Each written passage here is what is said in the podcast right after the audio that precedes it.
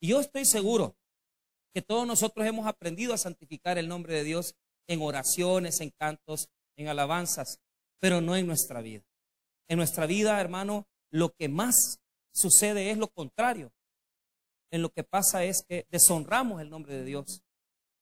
Humillamos y despreciamos el nombre de Dios. Y usted dice, pero yo nunca he dicho nada malo, ni he dicho nada malo de Dios.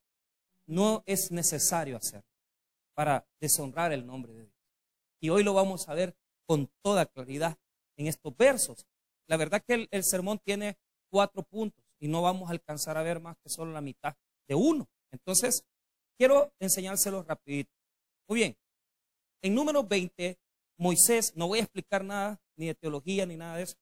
Número 20, el, el pueblo está listo ya para poder ir entrando a la tierra prometida. Pero ya Moisés está en una condición en la cual ha llevado al pueblo pastoreándolo en medio del desierto por 40 años. Moisés es un hombre de edad, Moisés es un hombre grande, y en este capítulo sucede que su hermana María muere.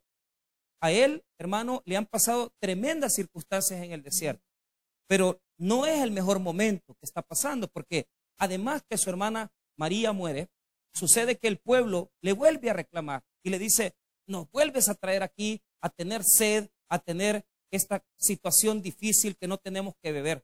Entonces, Moisés ahora actúa muy diferente. Diga conmigo, la misma situación. Dígalo otra vez, la misma situación. Dios nos pone en las mismas circunstancias. Y Él no se aburre. Mire, yo he aprendido algo. Si usted ahorita está sufriendo por el dinero y anda en una gran acabazón, y usted ha pretendido que este año, este año voy a ir mejor y voy a tener un poquito mejor de dinero, más platito. Pero no anda así, sino que anda al contrario, más que acabado. Nosotros le decimos en, griego eso, templado. O sea, templado es, templiquis, es que usted ya, o sea, no anda, anda para, para moverse, pero no anda nada más. Y se enoje por cómo está viviendo, de mal, porque está viviendo mal y arregle su situación y corrija lo que está haciendo mal. A veces decimos, Dios me está castigando. Mire, véalo por el lado amable. Dios, hermano, lo que está haciendo es que le está dando cólera, enojo. ¿Para qué? Para que usted se levante y diga, voy a cambiar mi circunstancia, voy a cambiar mi situación. Dios tenía, hermano, con su pueblo un trato diferente. Pero aquí Moisés está en la misma situación que ha pasado una y otra vez. Porque esto ya lo vivió. Pero hace 40 años, cuando recién entraban al desierto, Moisés vivió esta situación. Ahora, veamos el Moisés de 40 años atrás. Éxodo 17:6. Mire, óigame, la misma situación de sed, la misma calamidad que no hay agua. Lo único que cambia es que Moisés está conociendo a Dios. Está empezando a conocer a Dios. He aquí que yo estaré delante de ti, ahí sobre la peña de Oreb, y golpearás la peña, y saldrán de ella aguas, y beberá el pueblo, y Moisés lo hizo así en presencia de los ancianos de Israel, y llamó el nombre de aquel lugar Masá y Meriba por la rencilla de los hijos de Israel, y porque tentaron a Jehová diciendo, está pues Jehová entre nosotros o no. Note esto. No me voy a meter ahora en tema teológico, no me corresponde. Pero note la orden que le da Dios. Y golpearás la peña y saldrán de ella agua y beberá el pueblo. Tenía que golpear la qué? La peña. El texto, eh, el texto hebreo aparentemente enseña que tenía que golpear una vez la peña. No nada más que una sola vez. Tenía que pegar. Entonces la orden de Dios fue, pégale a la peña y saldrán aguas. ¿Y qué pasó? Salieron las aguas. Mire, y golpearás la peña y saldrán ella aguas y beberá el pueblo. Punto y seguido. Y Moisés lo hizo así, en presencia de los ancianos de Israel. El agua fluyó, el agua salió. El agua, hermano, llegó a suplir la necesidad del pueblo. 40 años después, la misma situación, la misma circunstancia. ¿Qué es lo que hacía Moisés cuando el pueblo le buscaba para pedirle algo y lo desesperaba. Se humillaba ante los ojos de Dios, buscaba su rostro y le pedía ayuda al Señor para que Dios proveyera de lo necesario. Entonces, cuando llegamos a números, hay un cambio. Diga conmigo un cambio, pero para mal. Usted ha visto un montón de gente, hermano, que siendo creyente, ya tienen 10 años de ser creyente y en lugar de mejorar, van para atrás. 40 años han pasado y Moisés, en lugar de mejorar, empeoró. Allí la Biblia dice en los textos que Moisés era manso, pero aquí la mansedumbre se le salió de control y se airó. Entonces, veamos número 20 y veamos su, su comportamiento 40 años. Mire lo que dice las órdenes que le dio. Verso 6. Dice, 26. Y se fueron Moisés y Aarón de delante de la congregación a la puerta del tabernáculo de reunión. Se postraron sobre sus rostros. Y la gloria de Jehová apareció sobre ellos. Y habló Jehová a Moisés diciendo, hasta ahí estamos bien. Se fueron a la puerta del tabernáculo, se humillaron ante Dios, le pidieron orientación a Dios, Dios se apareció y ahora las instrucciones. Diga conmigo, siga las instrucciones. Así de fácil. ¿Qué le cuesta? ¿Ah? Porque cuando leemos la palabra, entendemos a Dios y nos asombran sus maravillas y sus señales. Pero como no queremos leer y seguir las instrucciones de Dios, sino que queremos instruirnos nosotros mismos. Y andamos con el sensor, ¿verdad? Y el sensor dice, no, no cruces, mira que esto es así. Y usted es rebelde, y usted, el sensor le dice, pero no lee el manual. Y usted se enoja con Dios. Porque usted quiere entender para qué sirve eso. No va a entender, tiene que leer la palabra. Entonces Dios le dice a Moisés, toma la vara. Atención, solo dice toma la vara. No dice nada más. Toma la vara y reúne a la congregación, tú y Aarón tu hermano, y hablad a la peña, ¿verdad? A vista de ellos. Y ella dará su agua y le sacarás aguas de la peña y darás de beber a la congregación y a sus Así de fácil. Toma la vara, no le pegues, no le dijo así, solo hizo, tómalo, háblale. Punto, nada más. Dile a la peña, mira, agua. ¿Y qué hizo él? Ahora, notemos esto, porque este texto yo ya lo he leído varias veces, pero quiero mostrarles esto. Miren lo que dice. 9. Entonces Moisés tomó la vara de delante de Jehová como él le mandó. Hasta ahí todo bien. Ahora, note el 10. Y reunieron Moisés y Aarón a la congregación delante de la peña y les dijo, oíd ahora, rebeldes, os de hacer salir agua de esa peña. Entonces alzó Moisés su mano y golpeó la peña con su vara dos veces, ¿verdad? Y salieron muchas aguas y bebió la congregación y sus. primera enseñanza. Dios nos exige más. Usted no puede seguir con la misma obediencia de hace 40 años. Dios le va a exigir más. Pero eso se desarrolla. Mire, si ahorita usted no respeta el nombre de Dios, ¿cuál es la meta que yo le dejo en esta noche? Comience a arreglar el, respeto que tiene por las cosas del Señor. ¿Por qué? Mire lo que hizo Moisés. Dios le dijo la siguiente instrucción. Ve, habla a la peña en presencia de ellos. Y la peña dará su agua. ¿Qué hizo él? Le habló al pueblo. Si eso no fue lo que Dios te dijo. Le dijo, habla a la peña. Amén. Él le habló a quién? Regañándolos. Rebeldes los despreció. Les dijo cosas que no tenía que decir. Amén, hermanos. ¿Ok? Ahora, vayamos a eso. Primero los desprecia, les habla y hace las cosas al revés. Pero después de eso, les pega la peña. Y esa no era la orden de Dios. Amén. Ok, pero mire lo que pasa. Día, día conmigo. A pesar de todo, Dios siempre se va a glorificar. Y esto se lo quiero dejar en su corazón. Nosotros nos equivocamos porque no estamos honrando a Dios.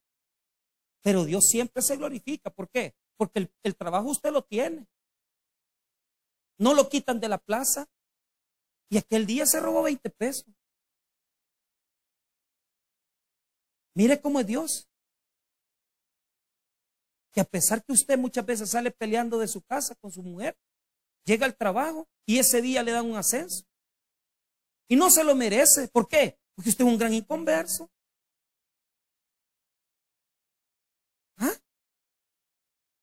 Dios siempre se va a glorificar. Aunque no seamos, sigamos la instrucción. Pero ojo, ¿cuál es el problema de Moisés aquí? Moisés está tomando un papel equivocado. Amén, hermano. Entonces, ¿cuál es el papel equivocado que está tomando? Primero, está regañando a la gente y Dios no le dijo eso. Y segundo, hermano, se está poniendo en el lugar de Dios. Mira lo que dice el versículo número 9. Entonces Moisés tomó la vara de delante de Jehová como él le mandó y reunieron Moisés y Aarón a la congregación delante de la peña y les dijo, oiga, oíd ahora, rebeldes, os hemos de hacer salir aguas de esta peña.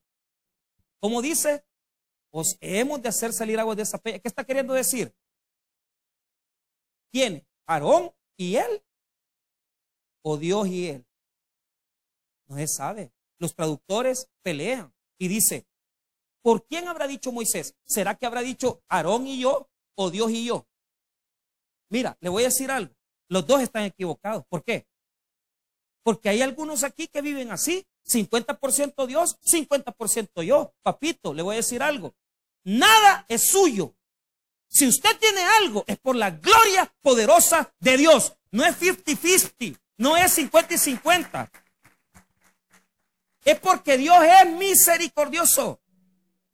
¿Cómo que vos venís? Osemos, yo no soy nada. Dios te lo ha dado todo. Entonces, ponga atención. ¿Cómo le robamos la gloria a Dios? Tres cosas. Número uno. ¿Qué es lo que está pasando aquí? Él se cree que es el juez y está condenándolo.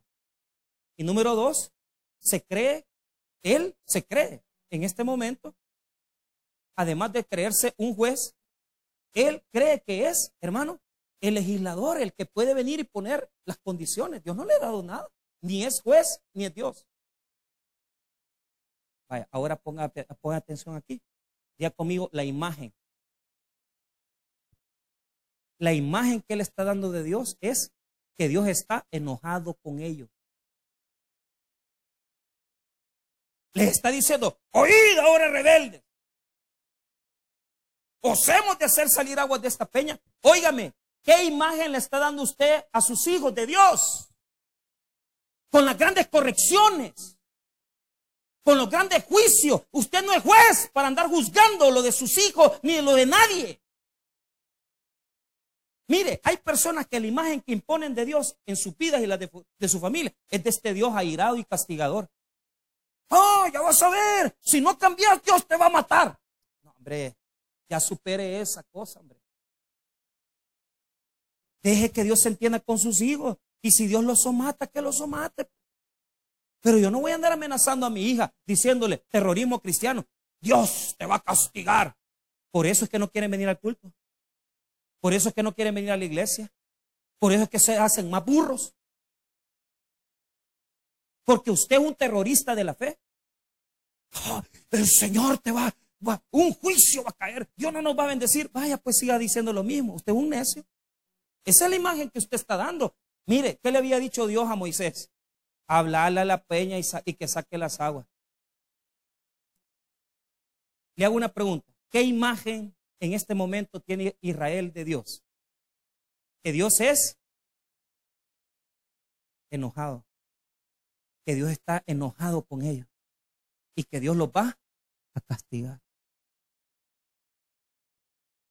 ¿Por qué? Porque a él se le ocurrió hacer cosas que Dios no le había dicho. Mire, hermano, cada vez tenemos que hablar mejor con nuestros hijos de Dios. Y dígale la verdad. Mira, hijo, si pecas, ofendes a Dios. Pero Dios, aunque peques, aunque falles, Dios siempre te va a dar una oportunidad. hijo, levántate. Deja el cigarro, deja la droga. Porque Dios tiene misericordia. Pero ojo, ponga atención. Le hago una pregunta. Si Moisés se hubiera quedado callado y hubiera sido obediente, diga conmigo obediente, y hubiera ido a la peña y hubiera dicho, peña, danos de beber. ¿Qué hubiera pasado? La gente hubiera dicho, aunque nosotros nos portamos mal, Dios nos bendice. Ese se llama robarle la gloria a Dios y ofender la santidad de Dios. Porque Dios quiere dejar una imagen en su pueblo. Dios quiere dejar una imagen en sus hijos. ¿Y sabe qué hacemos nosotros? Le arruinamos, la deterioramos, hablando, diciendo cosas que no nos corresponden. No somos jueces, ni tampoco somos dioses. ¿Qué pensó el pueblo? Que esas palabras Dios se las había dicho. ¿Qué pasa cuando un pastor se para en el púlpito sin haber estudiado? Le dice a la gente mentiras que Dios no le ha hablado. ¿Y sabe qué? La gente, el sentido con el que salen no es de liberación, sino que cuando salen del culto salen oprimidos. Más, ay, qué carga me puso el pastor, porque yo me siento más miserable. Y me siento muerto. Mire, lo bueno de una predicación, ¿sabe qué es? Que usted se siente, usted se debe sentir mal. Se debe sentir chiquito. Porque usted y yo no somos nada ante los ojos de Dios. Pero ¿sabes qué? Pero después de eso usted tiene que sentirse gozoso y, alegre, porque la palabra de Dios le ha dado y le ha devuelto la vida, porque usted quiere cambiar. Eso es lo que usted tiene que hacer. La palabra de Dios es así. Nos exhorta, nos confronta, hermano, nos hace entender que estamos viviendo una vida liberal, pero al final de todo la palabra no nos humilla, sino que la palabra nos levanta y nos da vida, hermano, y nos da deseos de cambiar. Así es como se debe sentir usted cuando termina un sermón, con ganas de cambiar. Porque la palabra lo ha confrontado. Pero cuando nosotros como predicadores, o como padres, o como jefes, nos ponemos a condenar, ¿qué hacemos? Hacemos pequeño a Dios. Como que Dios no tuviera perdón, como que Dios no tuviera amor, como que Dios no tuviera fidelidad. ¿Qué imagen de Dios le han vendido a usted? ¿Que Dios esté enojado? Yo entiendo que hay textos bíblicos que dice que está enojado con el pecador. Claro que sí. Pero también hay textos bíblicos que nos hablan del amor de Cristo. Y nos hablan, hermano, de su perdón, de su misericordia. Venid luego y estemos a cuenta. Si vuestros pecados fueran como la gran, como la nieve, serán emblanquecidos. Fueran rojos como el carmesí, vendrán a ser como blanca. Vaya, ¿Qué hizo Moisés? Se abrogó el lugar de Dios y dio una imagen incorrecta de Dios. ¿Qué hacemos nosotros cuando no, cuando por ejemplo venimos y nuestros hijos dicen, papá, tengo hambre, papá, fíjese que tengo que pagar esto. Te dije que no tengo pisto, ahorita no me estés pidiendo, no ves que me he gastado en los útiles, he gastado en esto. Si te está pidiendo para comer, hombre, comprarle una hamburguesa. Porque ¿qué imagen estás diciendo? ¿Que Dios es acabado? que Dios no puede. Y que Dios no tiene. Siempre mis hijas me dicen, papá, fíjate que quiero estos zapatos. Papá, quiero que eso. Ore, hija. Oremos. Pidámosle a Dios. ¿Para qué? Para que su santidad sea exaltada. Y que su nombre sea exaltado. Porque de mí no tiene que venir eso. No tiene que venir algo que humille, sino que exalte el nombre del Señor. Y mire qué pasó, hermano.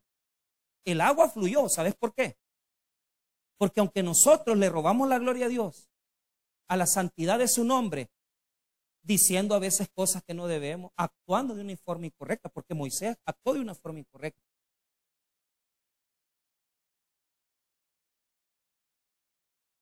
Dios sigue bendiciendo porque el agua fluyó. ¿Cuántas veces vos y yo hemos andado mal con Dios? Y aún que andamos mal, Dios dice, vaya, toma, aquí te mando. Y Dios te ama. Pero ojo, no quiero que el mensaje se vaya por un lado equivocado. Le hago una pregunta. ¿A cuántos aquí, a pesar que no están casados por la iglesia, a pesar que están viviendo acompañados, a pesar que estamos haciendo cosas malas, pero Dios nos da. Pero momento.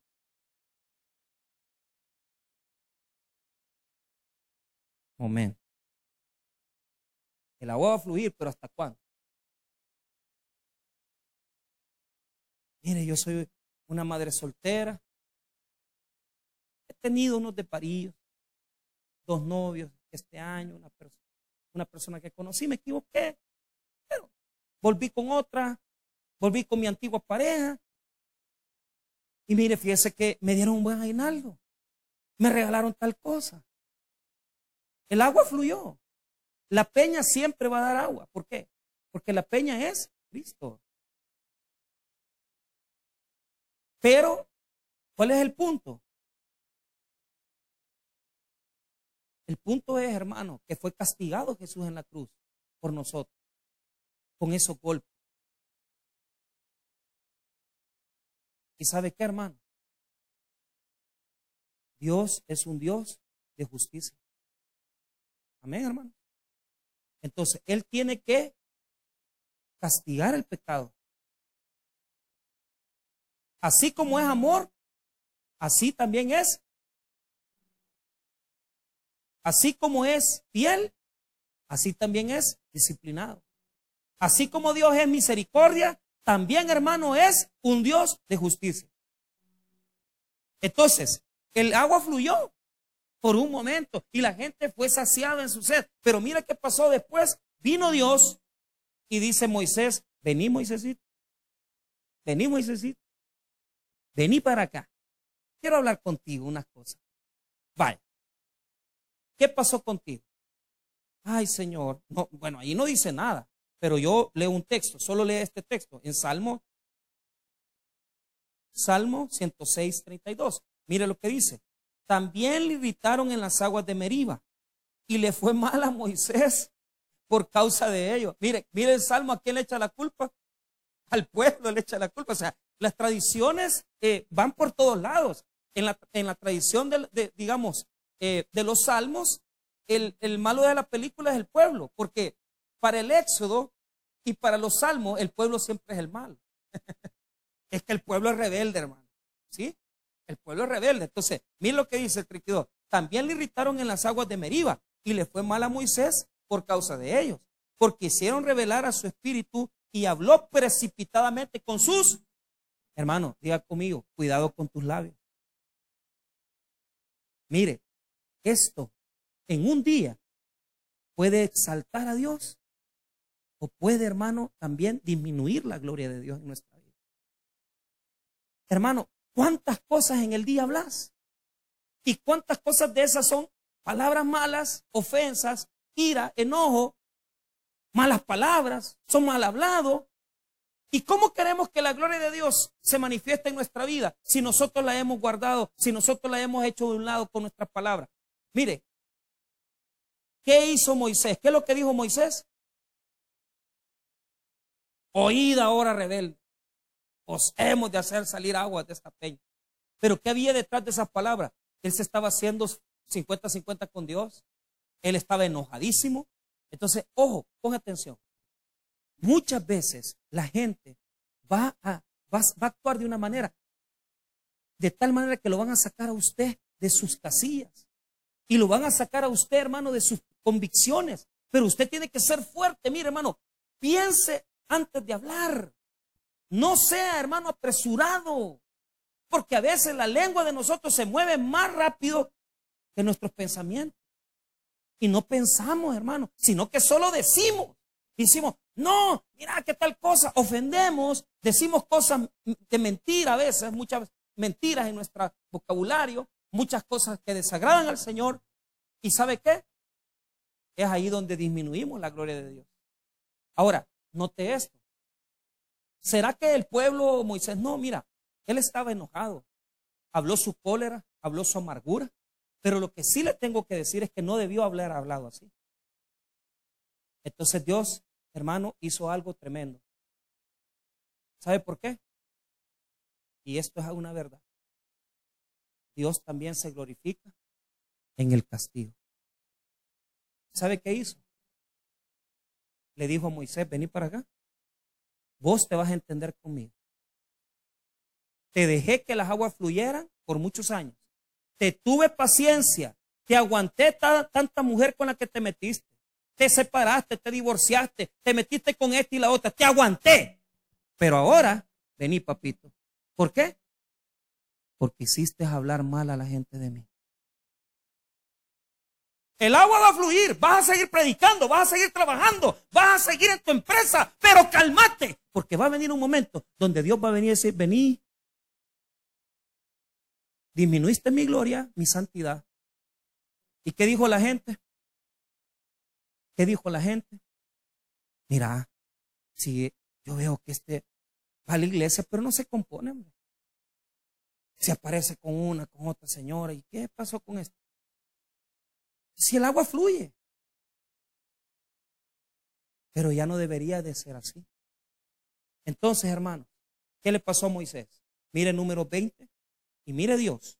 Se va a glorificar ahora en el castigo que le va a imponer a Moisés y Aarón. Mire lo que dice en el versículo número 11. Entonces alzó Moisés su mano y golpeó la peña en su vara dos veces y salieron muchas aguas y bebió la congregación y sus bestias. Entonces, y Jehová dijo a Moisés, y Aarón, por cuanto no creísteis en mí, ¿para qué? Para santificarme delante de los hijos de Israel. Por tanto, no meteréis esta congregación en la tierra que les he dado. No conoció la tierra prometida. La vio de lejos, pero no pudo poner sus pies sobre ella. ¿Por qué? Porque cuando tuvo que exaltar a Dios y dejar que Dios se glorificara y que la gente dijera, Qué misericordioso es nuestro Dios. Qué fiel es nuestro Dios. Él, hermano, humilló al pueblo y se hizo como Dios.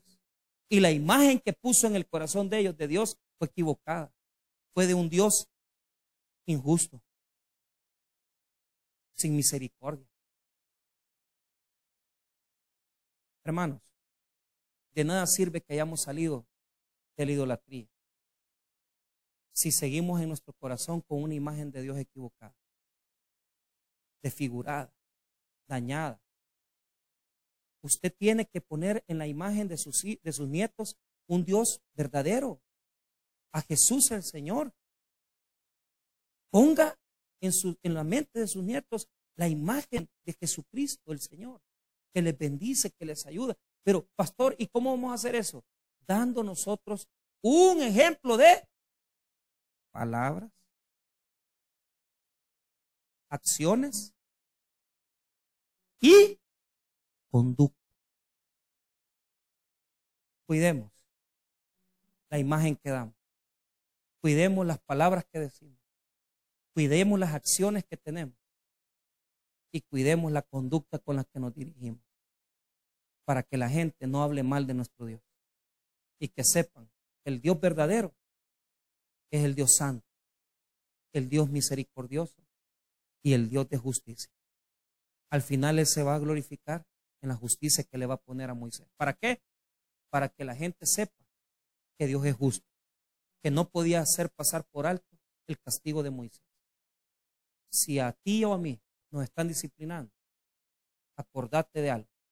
Dios está manifestando su santidad. Y Él quiere que cambiemos y que no sigamos igual. Así que no te enojes ni te frustres. Mejor enojate con tu falla, levantate y corregí el error que has cometido. Y que eso te sirva para no volver a pasar por el mismo camino. Porque si ya pasaron 40 años de ser creyentes, tenemos que ser maduros, firmes y estables en la palabra de Dios. Moisés, no te voy a hacer pasar esto por alto. Antes te lo perdonaba, pero ahora ya no. ¿Por qué Moisés? Porque ahora tú me conoces más. Ya no te puedo perdonar. Te tengo que disciplinar. Tengo que ponerte un juicio para que mi nombre sea santificado y que la gente me respete. ¿Qué pasaría si no hubiera castigado a Moisés y Aarón? Todo el pueblo hubiera seguido hablando tonterías de Dios. Por eso tiene que castigar a Moisés. Hermanos, que nos sirva de ejemplo para corregir nuestros caminos y aprender a ser santos ante los ojos de Dios. Vamos ahora.